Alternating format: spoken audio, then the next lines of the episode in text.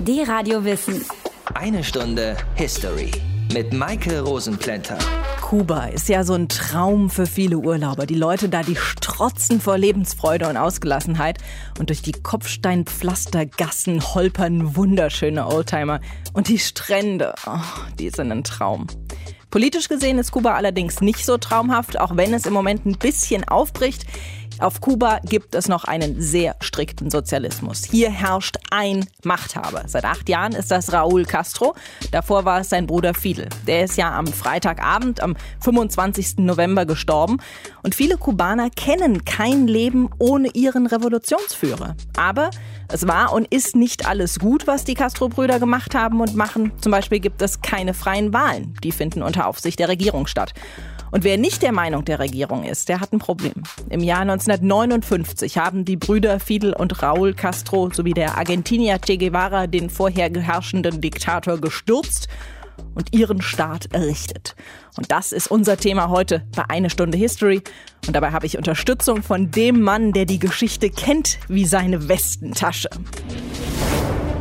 Dr. Matthias von Hellfeld.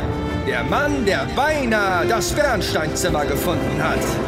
Vielleicht ist das Bernsteinzimmer ja in deiner Westentasche. Na, ich weiß es nicht. Na, zurück zu Kuba. Fidel Castro war ja eine der beiden führenden Personen der kubanischen Revolution. Jetzt ist er mit 90 Jahren gestorben. Welche Bedeutung hatte Fidel Castro für Kuba und die Kubaner?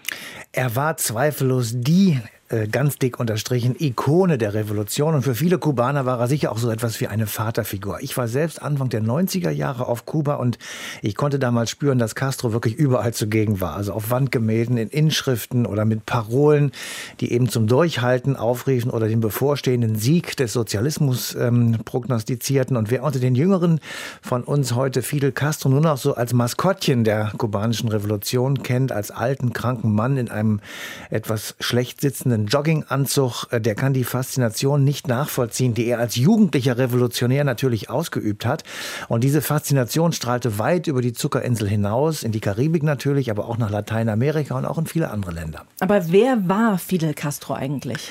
Erstaunlicherweise kam er aus einem ganz anderen Milieu, als er es während der Revolution und der anschließenden Herrschaft immer verkündet hat. Er war der Sohn eines schwerreichen Plantagenbesitzers, der einige Betriebe auf Kuba besaß. Er wurde katholisch erzogen und er schwärmte für das Spiel der Amerikaner, nämlich für Baseball. Mitte der 40er Jahre begann er ein Jurastudium in Havanna und dabei geriet er dann sehr schnell in eine politische Auseinandersetzung, bei denen es um Rassismus und Korruption und eben die kubanische Wirtschaftspolitik ging. Und von da an war sein Weg eigentlich klar. 1947 beispielsweise beteiligte er sich an einem erfolglosen Putsch gegen den Diktator auf der Dominikanischen Republik und eröffnete dann eine Rechtsanwaltskanzlei.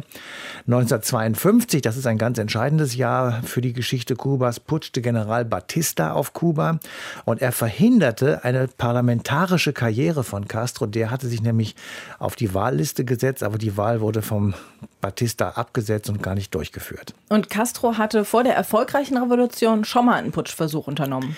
Ja, das war 1953 gegen Batista. Castro berief sich dabei auf die Verfassung, die nämlich ein Widerstandsrecht enthielt und er wollte einen Volksaufstand organisieren, der Batista wieder aus dem Amt treiben würde. Der Versuch scheiterte, Castro wurde verhaftet, vor ein Gericht gestellt und er sagte dort den später legendär gewordenen Satz, die Geschichte wird mich freisprechen.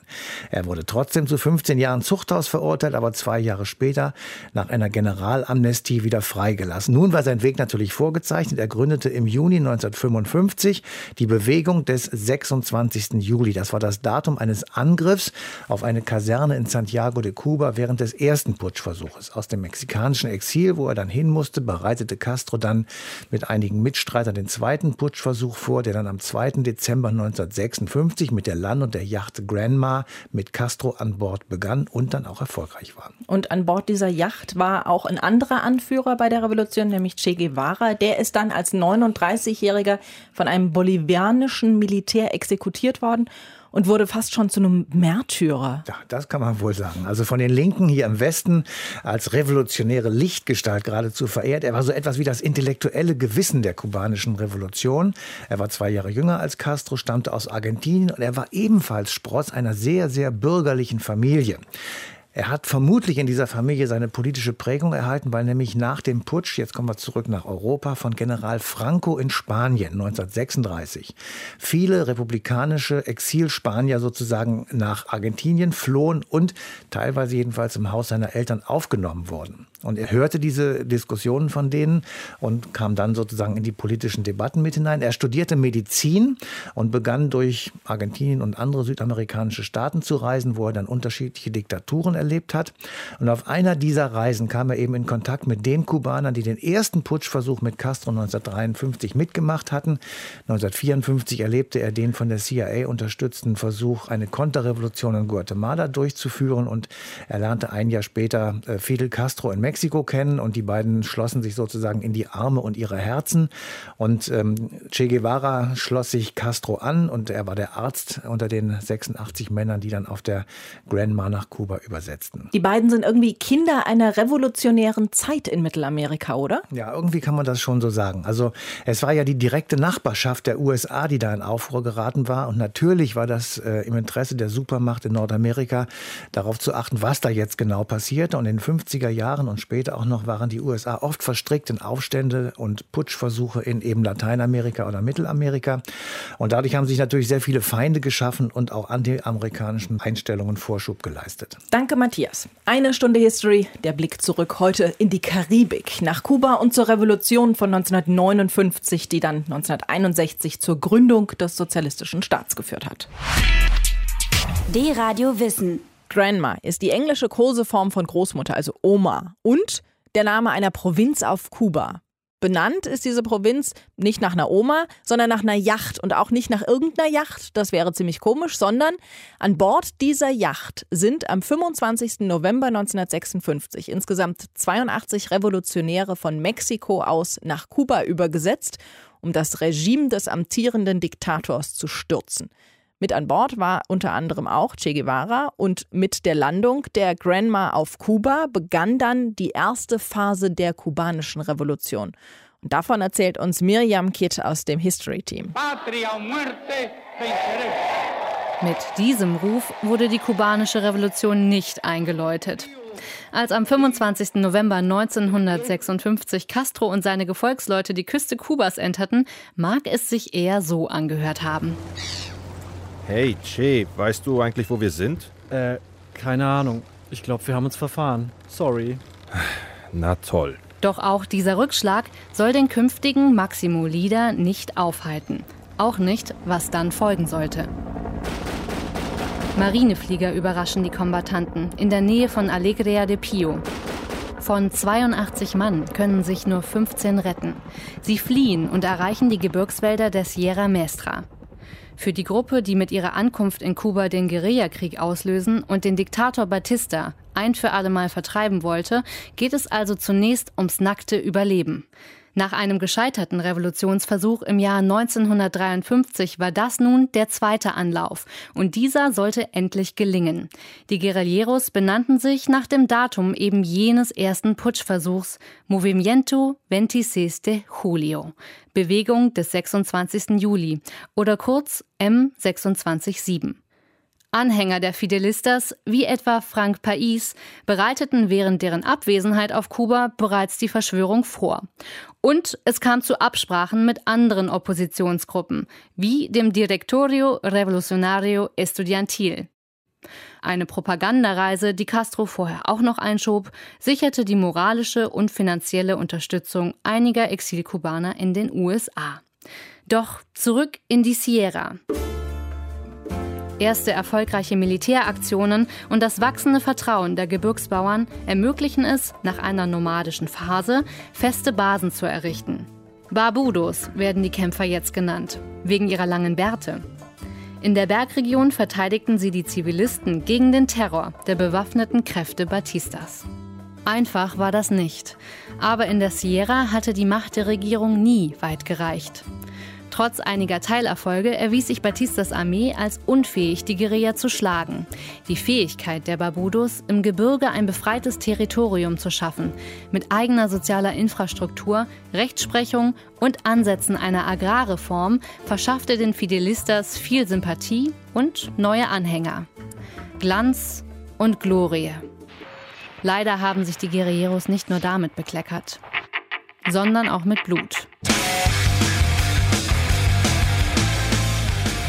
Che und Raoul waren dafür bekannt, dass sie Verräter, Kriminelle und Rauschgifthändler erbarmungslos erschießen ließen. Ende 1957 ging die Guerilla-Armee zur landesweiten Offensive über. Die Invasion des Territoriums außerhalb der Sierra Maestra begann. Ende 58, ein Jahr später also, hielt Batistas Armee nur noch Santa Clara, eine Stadt mit kriegsentscheidender Bedeutung. Wer sie kontrollierte, kontrollierte auch die Verbindung zwischen Ost- und Westkuba. Vom 29. bis zum 31. Dezember tobte dort die entscheidende Schlacht. Eine Schicksalsschlacht. Für Kuba für Castro.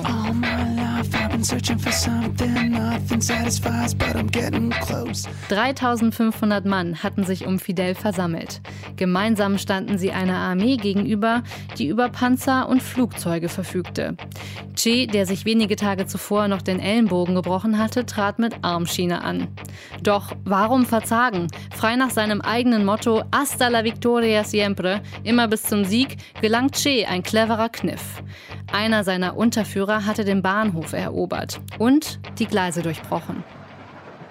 Als die Soldaten sich nach massiven Angriffen der Guerilleros in den Zug zurückziehen und aus der Kampfzone flüchten wollen, entgleisen die Wagen.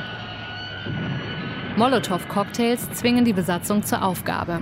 Damit fällt den Rebellen der gesamte Zug in die Hände. Mit seinen 22 Wagen, Maschinengewehren, Flugabwehrraketen und Unmengen an Munition. Der Kampf war noch nicht zu Ende, aber mit diesem Zug fiel symbolisch auch Batista. Noch während der Silvesterfeier 58 erklärt er seinen Rücktritt. Er flieht mit seiner Family, 40 seiner treuesten Anhänger und Koffern voller Geld in die Domrep. Aquí Radio Rebelde, territorio libre de Cuba. Am 2. Januar 1959 hält Castro in Santiago triumphal Einzug. Die Guerilleros hatten gesiegt. Miriam Kitt aus dem History Team über die Landung der Grandma auf Kuba und den Beginn der kubanischen Revolution. In den 60er Jahren gab es mit der Sowjetunion noch einen anderen großen sozialistischen Staat und sowohl die Sowjetunion als auch die USA waren damals Weltmächte. Und das hat natürlich zu Spannungen geführt. Deshalb ist mit Kuba auch immer das Stichwort Kuba-Krise verbunden. Matthias, wie kam es denn zu dieser Krise? Naja, so einen konkreten Startschuss oder Starttag, den kann man sich ja nicht ausmachen, aber es war eine Entwicklung. Die USA, das ist ja klar, waren natürlich nicht erfreut darüber, dass sozusagen vor der eigenen Haustür eine solche Revolution stattgefunden hat. Und sie hatten noch immer das Ziel, das Regime Castros zu schwächen oder gar zu stürzen. Das wurde natürlich in Moskau ganz anders gesehen. Man beobachtete die Lage sehr genau und 1960 schon kam es zur Aufnahme von diplomatischen Beziehungen zwischen der UdSSR und Kuba. Castro hoffte, mit der UdSSR im Rücken so eine Art Freiheitsbewegung Bewegung über den gesamten karibischen Raum und Lateinamerika ausbreiten zu können, während in Washington das Ganze natürlich als Vordringen des Kommunismus in die unmittelbare Umgebung angesehen wurde. Und da schaukelt sich dann die Situation relativ schnell hoch. Die USA untersagten beispielsweise Erdöllieferungen nach Kuba und verhängten ein Importverbot. Und in Moskau wurden Wirtschafts- und Militärhilfen für Kuba deswegen beschlossen. Die Insel ist ja auch nur knapp 140 Kilometer von den USA, also von Florida entfernt. Das hat da wahrscheinlich auch noch eine Rolle mitgespielt, oder? Unbedingt, denn äh, die Lage war damals so, die Sowjetunion konnte das amerikanische Territorium mit eigenen Mittelstreckenraketen eben nicht erreichen. Andersrum war es für die USA sehr leicht, sowjetischen Boden zu erreichen, wegen der NATO-Verbündeten in Europa. Unter anderem ja auch in Deutschland. Unter anderem. Deswegen wollte die Sowjetunion die Gelegenheit nutzen und auf dem kubanischen Boden Raketen stationieren, mit deren Hilfe man eben leicht Ziele in den USA erreichen konnte. Und deshalb begannen sie 1962 solche Raketen auf die Reise nach Kuba zu schicken. Und das konnte ja nicht unbeobachtet bleiben. Nein, das war weithin sichtbar, jedenfalls für die Überwachungskameras, die natürlich in den Aufklärungsflugzeugen über Kuba und über den angrenzenden Atlantik flogen. Es zog sich dann ein paar Wochen hin, bis man in Washington ganz sicher war, um was es sich da wirklich handelte. Am 22. Oktober 1962 war klar, dass die Sowjetunion Atomraketen auf Kuba stationiert, die gegen die USA und damit eben auch gegen das westliche Bündnis gerichtet waren. Und am Abend dieses Tages trat Präsident John F. Kennedy vor die Kameras und informierte das amerikanische Volk. To halt this offensive buildup, a strict quarantine on all offensive military equipment under shipment to Cuba is being initiated. All ships of any kind bound for Cuba, from whatever nation or port, will, if found to contain cargoes of offensive weapons, be turned back. Shall be the policy of this nation to regard any nuclear missile launched from Cuba against any nation in the Western Hemisphere as an attack by the Soviet Union on the United States, requiring a full retaliatory response upon the Soviet Union. Und dann? Ja, das war wirklich äh, die Frage der Fragen zu den Tagen. Die Welt hielt wirklich mehrfach den Atem an. Sie fühlte sich tatsächlich am Rand des Dritten Weltkrieges. Ich weiß natürlich nicht, ob Nikita Khrushchev in Moskau oder John F. Kennedy in Washington es wirklich dazu hätten kommen lassen, aber die Möglichkeit jedenfalls bestand. Die Sowjetunion wollte die Blockade nicht akzeptieren. Die USA bestanden auf dieser Blockade und in den nächsten Tagen dieses Oktober 1962 kam es dann zur Eskalation. Castro forderte sogar bei einer US-amerikanischen Invasion Kubas einen atomaren Erstschlag. Khrushchev lehnte das ab, Gott sei Dank. Die USA testeten derweil eine neue Interkontinentalrakete. Die Navy brachte mit Gewalt ein sowjetisches U-Boot auf und fand dann an Bord Nuklearwaffen. Ein verirrtes US-Aufklärungsflugzeug wurde von sowjetischen Kampfflugzeugen abgeschossen und es war richtig was los. Und wie ist diese Krise dann beendet worden? Khrushchev schickte eine Nachricht an Kennedy, die Krise könne sofort beigelegt werden, wenn die USA ihre Raketen aus der Türkei abziehen würden. Es gab dann einige geheime Treffen und schließlich sagte die Sowjetunion offiziell zu, die Raketen aus Kuba wieder abzuziehen. Die USA hingegen versprachen, keine Invasion Kubas durchzuführen und im Geheimen, das wurde nicht veröffentlicht, bestätigten die USA den Raketenabzug aus der Türkei. Weiß man dann heutzutage, was da wirklich stationiert worden war? Man weiß es. 2002 kamen Historiker aus vielen Ländern zu dem Schluss, dass die USA die Gefahr vermutlich unterschätzt haben. Ui. Es waren laut Aussagen von ehemaligen sowjetischen Generälen, also Sie müssen es ja nur wirklich wissen, 42 Raketen mit ungefähr 80 Atomsprengköpfen auf Kuba stationiert. Und für sie gab es auch bereits die Autorisierung zum Einsatz, was nicht heißt, dass sie auch tatsächlich abgefeuert worden wären, aber die Autorisierung gab es. Die Amerikaner haben dann Jahre später gesagt, sie hätten wirklich nicht damit gerechnet, dass die Raketen auf Kuba tatsächlich atomar bestückt gewesen sind. Also es war tatsächlich noch knapper als damals angenommen. So ist es. Danke, Matthias. Fast 50 Jahre lang hatte Fidel Castro die Macht in Kuba, bevor er sich 2008 aus der Politik zurückgezogen hat. Bis dahin war er das Herz der kommunistischen Revolution. Auch in den Jahren, in denen die Revolution eigentlich schon vorbei war. Professor Michael Zeuske von der Uni Köln beschäftigt sich mit dem charismatischen Diktator und über den reden wir jetzt ein bisschen. Hallo, Herr Zeuske. Hallo, ich grüße Sie. Wie waren denn die ersten Monate und Jahre nach der Revolution auf Kuba? Eigenartigerweise nicht mit Diktatur verbunden. Also wenn man immer sagt Diktator, ich benutze lieber autokratische Herrschaft oder was die Politikwissenschaftler, vor allen Dingen die US-Politikwissenschaftler da nutzen der hat in den ersten Jahren versucht, unter dem Stichwort humanistische Revolution eigentlich ein linksbürgerliches Programm, ein linksnationalistisches Programm durchzusetzen, was sich gegen den Widerstand der Oberschichten nicht hat durchsetzen lassen. Welche politischen Ziele hat Castro verfolgt, also im Verhältnis zu USA, Sowjetunion und zu den Nachbarn in der Karibik? Im Verhältnis zur USA hat er versucht, die Unterstützung der USA für diese linksbürgerlichen Ziele, das heißt Agrarreform, Städtereform, also Wohnungen und Häuser für die Leute, Bildungsreform und medizinische Versorgung der Bevölkerung. Versucht mit den Hilfe der USA durchzusetzen, möglicherweise sogar mit Finanzierung, da ist er ja vollständig gescheitert und ist dann auch von den Nachbarn, Venezuela beispielsweise, hätte sich äh, sehr gut angeboten, die hatten auch eine Linksregierung damals, äh, die haben ihn auch abgelehnt und ist dann sozusagen der Sowjetunion in die Arme gelaufen. Das heißt, hätten die USA und die, die Nachbarn da ihn ein bisschen mehr aufgenommen, ihn ein bisschen mehr mit offenen Armen empfangen, dann hätte das möglicherweise auch ganz anders ausgesehen. Sicher, mit Sicherheit. Wie war sein Verhältnis zu dem Mitrevolutionär Che Guevara? Ja, das ist ein bisschen komplizierter. Also, die waren beide sehr miteinander verbunden über die Idee, also den Batista zu stürzen, also einen der wirklich übelsten Diktatoren im karibischen Raum damals oder im südamerikanischen Raum sogar damals. Che Guevara war etwas mehr marxistisch ausgerichtet, also klassisch marxistisch, während Fidel Castro selbst von Che Guevara bis 61, 62 eben als linksnationaler Politiker bezeichnet worden ist. Sie haben eben gesagt, Castro hat sich zuerst mal an die USA gewandt, die haben sich dann aber von ihm im Grunde abgewandt. Wie war denn danach das Verhältnis zu den USA und vor allem auch zu den in den USA lebenden Exilkubanern? Naja gut, die Exilkubaner sind ja dann erst im Laufe der Revolution, so 61, 62, 63, sind ja alle erst in Massen dahin. Also da gab es noch nicht allzu viele, es gab aber schon sehr viele, die in den USA gearbeitet haben. Also die waren eher positiv gestimmt, die dort gearbeitet haben, zu den Fidelistas, zu den Castristas. Und das Verhältnis zu den USA bricht ja im Grunde 60, 61 vollständig zusammen, weil der Castro eben wirklich eigenständige Politik betreibt. Er betreibt nicht die Politik, die die USA eigentlich immer nach Machtwechseln betrieben haben. Also wenn der ein bisschen bei uns mitmacht, dann unterstützen wir ihn. Aber Castro hat halt gesagt, ich will mein Programm durchziehen und da haben sie ihn auflaufen lassen.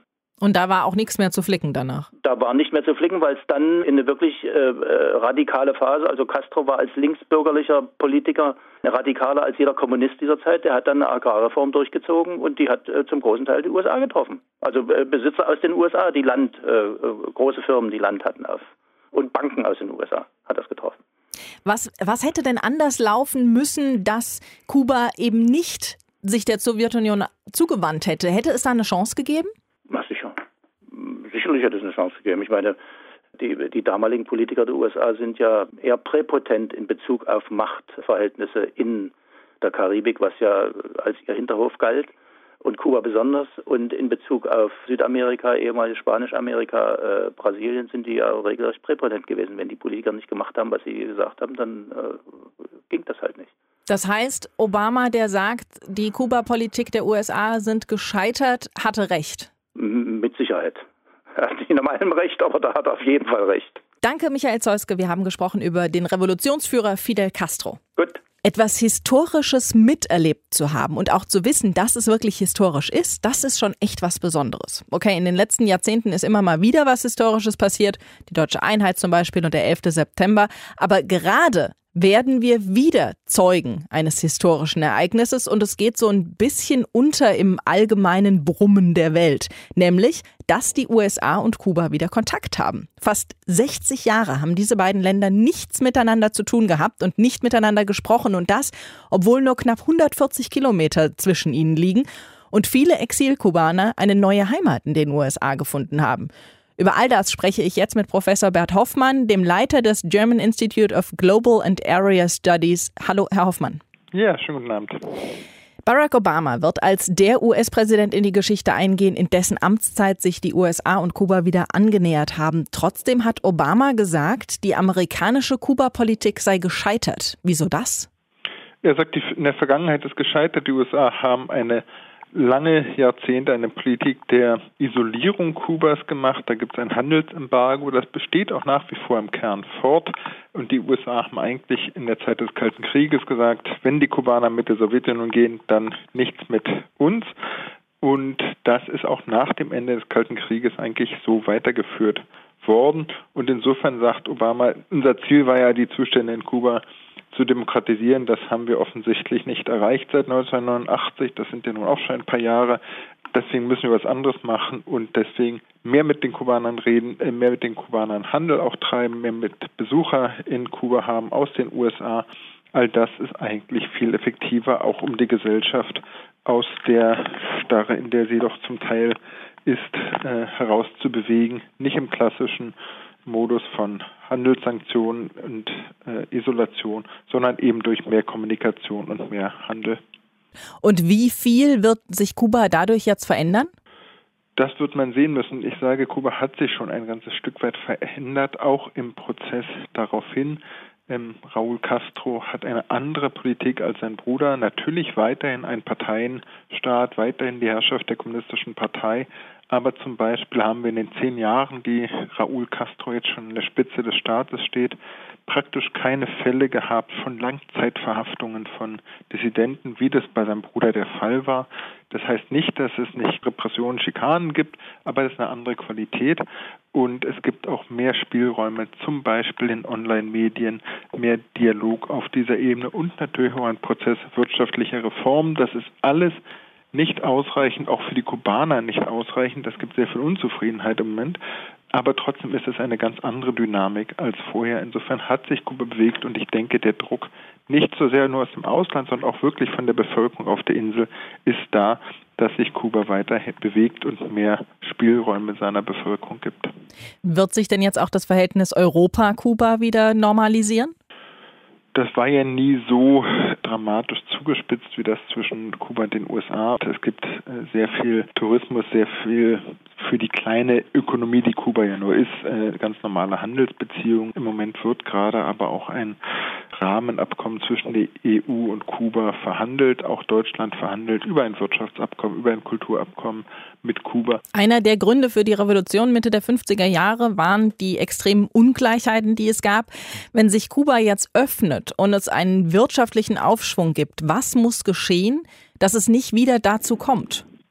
Das ist eine sehr gute Frage, denn diese Ungleichheiten passieren auch jetzt schon. Also das ist gar nicht ähm, nur eine Zukunftsfrage, sondern eine, die sich gegenwärtig vollzieht. Wir haben im Moment bereits zwei Währungen im Land, den konvertiblen Peso, der 1 zu 1 zum Dollar gekoppelt ist, und den normalen kubanischen Peso, der 1 zu 25 dazu ist. Das heißt, wer den normalen kubanischen Peso als Lohn verdient und damit in den Hartwährungsläden kaufen muss, der ist ziemlich geschnitten. Das sind dann Preise, die völlig unerreichbar sind. Währenddessen für die Leute, die Hartwährungspesos beziehen, weil sie im Tourismus arbeiten, weil sie Verwandte im Ausland haben eine ganz andere Kaufkraft haben. Insofern geht in Kuba im Moment durchaus die soziale Schere auf und das gibt viel Besorgnis auf der Insel bereits jetzt. Und haben Sie da eine Idee, wie man das vermeiden kann, wie, wie es da weitergehen kann, dass es eben diese Schere nicht noch mehr gibt? Der Staat müsste und hat das im Prinzip auch schon erkannt, diese Zweiteilung der Währungswelten überwinden und zu wieder einer Währung zurückkehren. Das ist angesagt, aber noch nicht vollzogen. Es muss ganz sicherlich auch mehr wirtschaftliches Entwicklungs Potenzial für den ländlichen Raum geben. Da gibt es sicherlich Potenzial, indem man die Landwirtschaft mehr Freiräume gibt, indem man zum Beispiel auch erneuerbare Energien in der Fläche des Landes fördert. Und es gibt natürlich auch Sozialpolitik. Im Moment ist die Sozialpolitik in Kuba sozusagen mit der Gießkanne. Alle bekommen ein Rationierungsheft und haben damit Zugang zu sehr, sehr vergünstigten Lebensmitteln. Und da müsste der Staat auch zu einer gezielten Förderung derer übergehen, die tatsächlich bedürftig sind, anstatt diese flächendeckende Subventionierung. Da muss sozusagen eine zielgenauere Sozialpolitik kommen. 60 Jahre Schweigen zwischen Nachbarn, nämlich den USA und Kuba. Und jetzt reden sie wieder. Was das jetzt alles mit dem Land tut, was sich verändert und was sich verändern wird, darüber habe ich gesprochen mit Professor Bert Hoffmann. Danke Ihnen dafür. Ja, vielen Dank. Ein Freund von mir war letztens auf Kuba und er hat sehr geschwärmt vom Retro-Charme der Städte und den traumhaften Stränden. Und genau das hört man von vielen Kuba-Reisenden. Anne-Kathrin Mellmann ist Korrespondentin für die ARD in Mittelamerika und damit auch für Kuba zuständig. Und sie war auch schon des Öfteren da. Hallo Anne. Hallo Maike. Was kann man denn heute noch von der Revolution sehen? Ja, eigentlich sieht Kuba immer noch genauso aus, als wäre die Zeit äh, 1959, also während der Revolution stehen geblieben. Das ist so ein richtig konserviertes Land. Du siehst da immer noch dieselben alten Autos herumfahren. Die Häuser sind größtenteils unrenoviert geblieben die Landwirte, die pflügen ihre Felder noch mit Ochsen. Also und das ganze Land ist voller Denkmäler und Museen. Überall wird an die Revolution erinnert und ganz vorn dabei zu nennen und unbedingt empfehlenswert ist das Revolutionsmuseum in Havanna, also in der Hauptstadt. Da kann man dann solche schönen Dinge bewundern wie die Granma. Das ist dieses Boot, mit dem die Revolutionäre damals ganz abenteuerlich 1956 war das von Mexiko rübergeschippert sind nach Kuba. Also da waren auch Castro und Che Guevara dabei, wirklich verrückte Idealisten.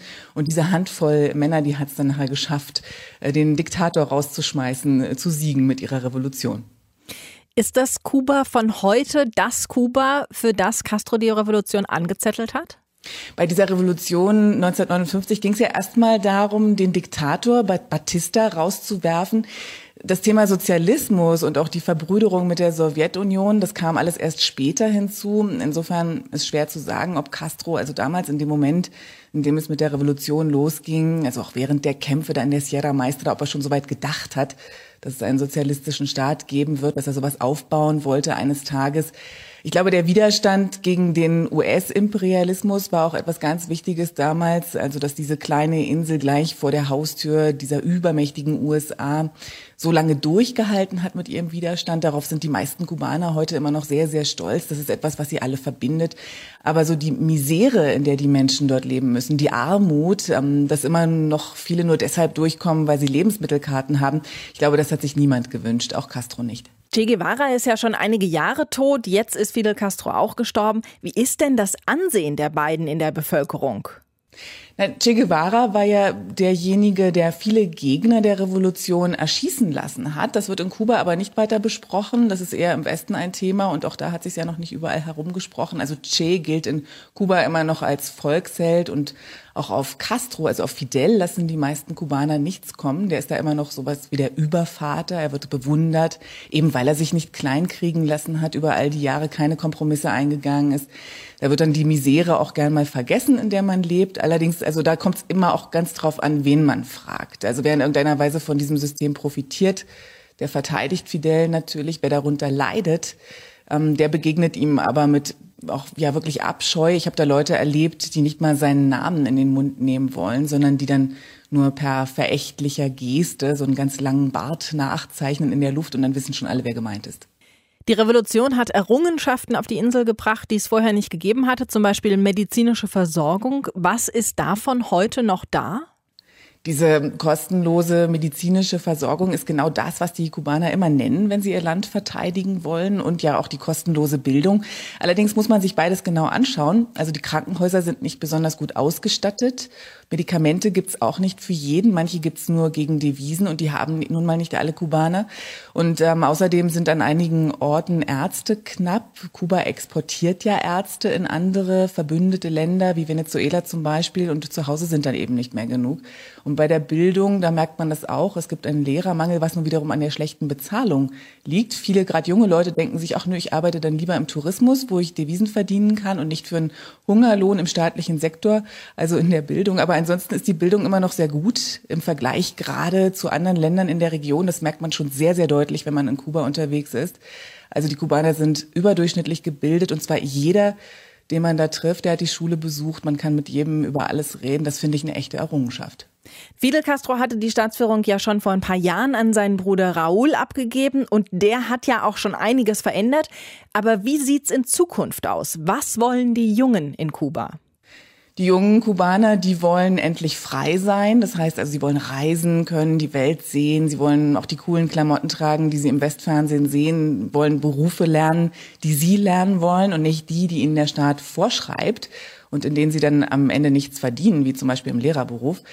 Hm, das ist nicht unbedingt mit dem Ende von Fidel Castro verbunden. Also einige haben mir gesagt, dass sie ihr Gesellschaftssystem durchaus in Ordnung finden und ähm, dass da auch gerne weiterhin ein Castro regieren könne, wie jetzt also Raúl, aber eben bitte mit mehr Freiheit und Offenheit. Und andere wollen das System komplett abschaffen. Wie das dann aber genau aussehen soll, kann sich von den jungen Leuten kaum jemand vorstellen.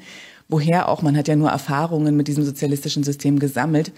Eins, worüber sich, glaube ich, alle einig sind, ist, Kuba bleibt erstmal ein Einparteienstaat. In ein paar Jahren wird Kuba wohl nicht mehr so aussehen, wie wir es heute kennen. Danke, Anne Mellmann, für das Gespräch. Gerne. Mit 90 Jahren ist Fidel Castro jetzt gestorben. Matthias, wie geht's denn jetzt weiter in Kuba ohne den Massimo-Leader Fidel Castro? Naja, also eine Zeit lang wird sicher noch sein jüngerer Bruder Raúl die Staatsgeschäfte leiten, aber die Zeit, in der er das machen kann, scheint mir überschaubar.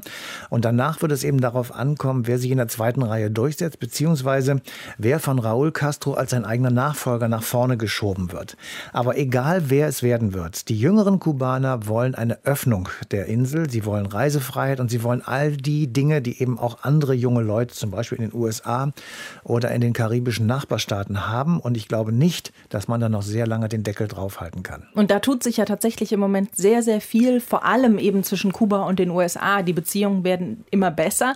Aber bis es soweit gekommen ist, war es ja eine ziemliche Achterbahnfahrt. Letztendlich hat aber ja dann doch die Diplomatie gesiegt. Ja, und das ist auch irgendwie sehr tröstlich, finde ich. Denn die Einsicht, dass die amerikanische Kuba-Politik ihr Ziel verfehlt hat und die Konsequenz daraus zu ziehen und mit Kuba zu verhandeln, das gehört natürlich in die Abteilung Diplomatie und von mir aus auch hohe Politik. Wahrscheinlich haben beide Seiten irgendwann eingesehen, dass 60 Jahre gegenseitige Beschimpfung und wirtschaftliche Sanktionen und politische Streitereien eben einfach wirklich überhaupt nichts bringen. Und die amerikanische Wirtschaft steht natürlich in den Startlöchern, den Nachholprozess auf Kuba zu organisieren und davon selbstverständlich auch zu profitieren. Doch auch Kuba würde davon enorm profitieren, denn nach der großen politischen Wende 1989-90 kam ja keine sowjetische Hilfe mehr und die entsprechenden wirtschaftlichen Turbulenzen ließen nicht lange auf sich warten. Also ich finde schon ein Sieg der Diplomatie, ein Wandel ohne Krieg und ich glaube auch, dass beide Seiten etwas davon haben werden, wenn Kuba und die USA ganz normal als Nachbarn miteinander umgehen. Dass das Bernsteinzimmer auf Kuba ist, das hast du ja schon mit Markus letzte Woche ausgeschlossen. Das verstehe ich zwar nicht so ganz, weil. Naja, stell dir da, doch mal aber vor, da du würdest doch so das. viele Höhlen. Ja, aber in U-Boote oder wie willst du das da Ja, hinbringen? ein U-Boot. Oh, das ist doch alles Quatsch. Ach, na gut. Aber vielleicht Sowjetunion. Ja, das, ist, schon sehr viel besser. Ja, das ist nämlich näher und auch ein sozialistisches Land. Und da geht's zumindest bei uns hin, bei einer Stunde History nächste Woche. Und dann geht's hier nämlich um die Unabhängigkeit der Ukraine. Euch wünsche ich eine schöne Woche. D-Radio Wissen, eine Stunde History. Jeden Sonntag von 19 bis 20 Uhr. Mehr auf dradiowissen.de